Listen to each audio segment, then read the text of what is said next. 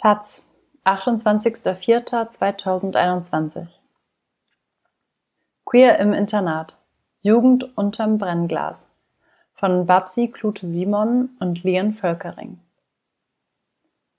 Homo-, Bi- und Transfeindlichkeit gibt es in Internaten nicht mehr als woanders. Doch hier wird alles, was eine queere Jugend ausmacht, zugespitzt. Wenn wir sagen, dass wir Internate besucht haben, Woran denken Sie dann? Vielleicht an Hogwarts oder an den Fänger im Roggen, die Serie Queen's Gambit auf Netflix oder Schloss Einstein aus dem Kika. Diese Abbilder vom Internatsleben stellen immer Aufregung, Intrige und Verrat heraus. Wir, die AutorInnen dieses Textes, haben in unserer Schulzeit Internate besucht und wissen, die Wirklichkeit ist viel eher unerträglich alltäglich. Aufstehen, Frühstück, Schule, AGs und herumlungern, Hausaufgabenstunde, Abendessen, wieder herumlungern. Internatsleben ist letztlich einfach Schulleben. Für wen Aufwachsen im Internat allerdings schon einen großen Unterschied macht, das sind queere Jugendliche. Homo, Bi und Transfeindlichkeit gibt es überall, im Internat erstmal nicht mehr als woanders auch. Doch im Internat wird alles, was eine queere Jugend ausmacht, drastisch zugespitzt. So eben auch das Negative, Einschränkungen und Verwundbarkeit. Internatsjugend heißt Jugend unterm Brennglas, eine halbgeschlossene soziale Welt, kaum Anonymität. Es ist ein ganz eigener Mikrokosmos, erzählt Ben. Ben ist ehemalige R-Schülerin des Landesgymnasiums für Hochbegabte in Schwäbisch Gmünd. Weil Wohnen, Schule und Freizeit eng verstrickt sind, fehlen oft Rückzugsmöglichkeiten. Weil andere Leute sehen, wenn es mit den MitschülerInnen nicht so läuft, Ausgleich durch Zuflucht in der Familie oder anderen Menschen in der Freizeit geht nicht. Internat ist nicht gleich Internat. Es gibt religiöse, bildungselitäre, spitzensportliche oder reformpädagogische.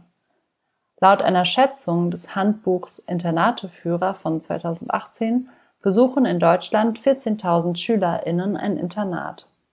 Genauere Zahlen fehlen, vor allem über Herkunft, Geschlecht oder sozialen Hintergrund von InternatsschülerInnen. Queerness wird sowieso nicht statistisch erhoben. Internatserfahrungen über einen Kamm zu scheren ist also schwierig. Ausgehend von unseren eigenen Erfahrungen als InternatsschülerInnen und aufbauend auf Gesprächen mit Angestellten drei verschiedene Internate sowie zehn gegenwärtigen und ehemaligen SchülerInnen stellen wir fest, es gibt Gemeinsamkeiten, was die Erfahrung queerer Jugendlicher angeht. Die Frage der Nähe.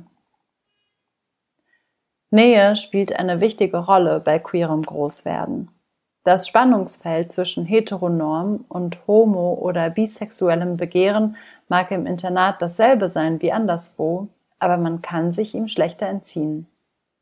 Wenn Julia Anfang der Mittelstufe merkt, dass sie immerzu daran denkt, Mina zu küssen, dann ist das Objekt der Begierde nicht nur in der Umkleide nah, sondern auch nachmittags auf der Wiese, abends beim Fernsehschauen auf der Couch vielleicht auch nachts, wenn das Licht im Zimmer ausgeht. Erstaunlich viele Internatskinder, auch die, mit denen wir schon vor unserer Recherche gesprochen haben, haben queere Erfahrungen im weitesten Sinne gemacht. Was wir hören und erlebt haben, beginnt beim schüchternen, neugierigen Kuss. Viele berichteten aber auch von Experimenten mit gegenseitiger Masturbation, Scissoring oder Analsex. Sind Internate vielleicht sogar offener queerem Begehren und queerer Identität gegenüber als die Außenwelt? Willow Wedemeyer ist Lehrerin der Schule Birklehof, eines im Schwarzwald gelegenen Internats, das sie selbst als Schülerin besucht hat. Als transgeschlechtliche Frau geoutet hat sich Wedemeyer erst nach ihrer Schulzeit. Über den Birklehof, wie sie ihn heute als Lehrerin und Geländebewohnerin erlebt, sagt sie, es gibt hier und da SchülerInnen, die offen schwul, lesbisch oder bi sind. Aber Trans-SchülerInnen kenne ich keine. Bis auf eine Ausnahme haben sich alle transgeschlechtlichen Personen, mit denen wir privat oder für diesen Artikel gesprochen haben, erst nach ihrer Schulzeit geoutet. Wedemeyer glaubt, dass sich schwule, lesbische und bisexuelle Identitäten ein wenig normalisieren, während Transgeschlechtlichkeit weiter unsichtbar bleibt. Das Leben an einer Internatsschule ist um einen Campus herum organisiert. Das sind nicht immer malerische Altbauten in verträumter Landschaft, sondern auch mal funktionale Neubauten am Rande der Großstadt. Die Jugendlichen leben in Einzel- bis Fünferzimmern.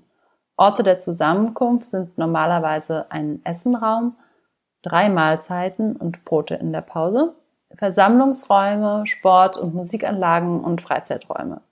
Dazu kommt eine verborgene Geografie der geheimen Orte. Fuchsbau heißt zum Beispiel ein kleines Stückchen von Büschen verborgener Hang nahe dem Birklehof. Hier treffen sich die Minderjährigen zum Rauchen, Wein trinken und Knutschen oder was sonst gegen die Langeweile hilft, durch eine kleine Hecke vom Joggingweg der ErzieherInnen getrennt.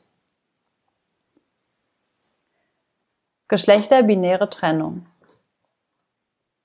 Neben der Nähe spielt die Ersatzfamilie eine große Rolle. Anstelle der Eltern wird das Füreinander-Dasein im Internat von den anderen BewohnerInnen übernommen. Gemeinsame Erlebnisse und gegenseitiges Vertrauen bestimmen den Alltag.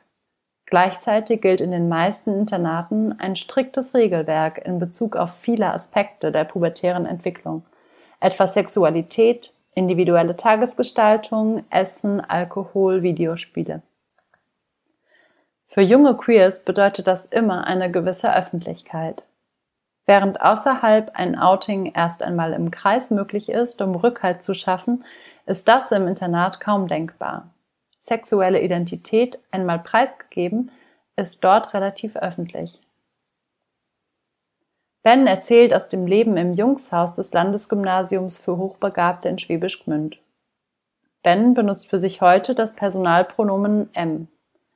M trug gern feminine Kleidung, erzählt M, aber hielt es lange geheim. Aus Angst, sagt Ben. Im Internat verbreiten sich Nachrichten rasend schnell. Jede er weiß alles.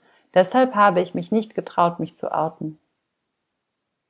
Geschlechterbinäre Trennung bestimmt den Alltag der meisten Internate. Es wird anhand der Zwei-Geschlechter-Linie aufgeteilt, mal auf eigene Gebäude, mal auf verschiedene Flügel desselben. SchülerInnen erleben eine feste soziale Umwelt, in der es nur diese beiden Kategorien zu geben scheint. Die Tischaufteilung im Speisesaal, Hausaufgabenstunden und die meisten Ausflüge folgen dieser Zuteilung und schaffen so gleichgeschlechtliche Bezugsgruppen, die sich nur in der Freizeit kurz vermischen. Für trans- und nicht-binäre Jugendliche gibt es im wortwörtlichen Sinn keinen Raum. Bernd Westermeier, Gesamtleiter des Schloss Salem, eines der bekanntesten deutschen Internate, sieht das so. Solange kein Mitglied unserer Gemeinschaft auf mich zukommt und sagt, mit den Toiletten habe ich im Alltag ein Problem, sehe ich da keinen Änderungsbedarf. Es ginge auch anders. Westermeier verweist darauf, dass es kompliziert sei, an den Gebäuden etwas zu verändern, um diversen Geschlechtern Rechnung zu tragen. Das sind dann ja auch keine kleinen Geschichten, sondern dank Denkmalschutz sehr aufwendige Maßnahmen. Das mache ich nicht ohne Anlass. Westermeier sagt jedoch, transgeschlechtliche SchülerInnen würde er gemäß ihrem selbst identifizierten Geschlecht unterbringen, vorausgesetzt, dass sie eine geschlechtsangleichende Operation durchführen ließen. Ein entsprechendes Outing habe er aber noch nicht erlebt. Moth ehemalige Schülerin des Landesgymnasiums für Hochbegabte, sagt, wenn das Thema totgeschwiegen wird, macht das die Jugendlichen nicht weniger trans. Es unterdrückt sie nur. Moth findet, Transsein ist okay, aber das muss man den Kids auch sagen. Auch für nicht-binäre Personen könnten sich theoretisch Optionen finden lassen. Lehrerin Wedemeyer erzählt von einigen Zimmern im Musikhaus und dem Westflügel des Birklehofs, die nicht regulär belegt sind. Dort, so sagt sie, könne man eine nicht-binäre Person unterbringen. Auch Lars Humrich, ehemaliger Lehrer am Landesgymnasium für Hochbegabte, berichtet, dass es aus seiner Sicht durchaus möglich gewesen wäre, Räume zur Unterbringung und Vernetzung genderqueerer Bewohnender zur Verfügung zu stellen. Aber damit ginge eine Isolation vom Rest der Internatsgemeinschaft einher, Akzeptanz mit bitterem Beigeschmack. Es geht aber auch nicht nur ums Wohnen. Alle ehemaligen InternatsschülerInnen, mit denen wir gesprochen haben, bemängeln dasselbe. Es fehle fast überall an Anlaufstellen, Beratung, Aufklärung. Wo es diese gibt, werden sie, wie Wedemeyer es für den Birklehof beschreibt, zur Vermittlung zeitgemäßer Rollenbilder an junge Männer verstanden. Dabei könnten Internate durch Fortbildung des Personals und in der Zusammenarbeit mit queeren Schülerinnen zu einem wichtigen Ort werden, um Geschlechtergerechtigkeit und Vielfalt voranzubringen und Jugendliche auf dem Weg zur Identitätsfindung zu begleiten. Babsi Klute-Simon und Lehen Völkering haben sieben bzw. sechs Jahre ihrer Gymnasialzeit auf Internaten verbracht. Beide sind Redaktionsmitglieder des sich gründenden queeren journalistischen Projekts Baby.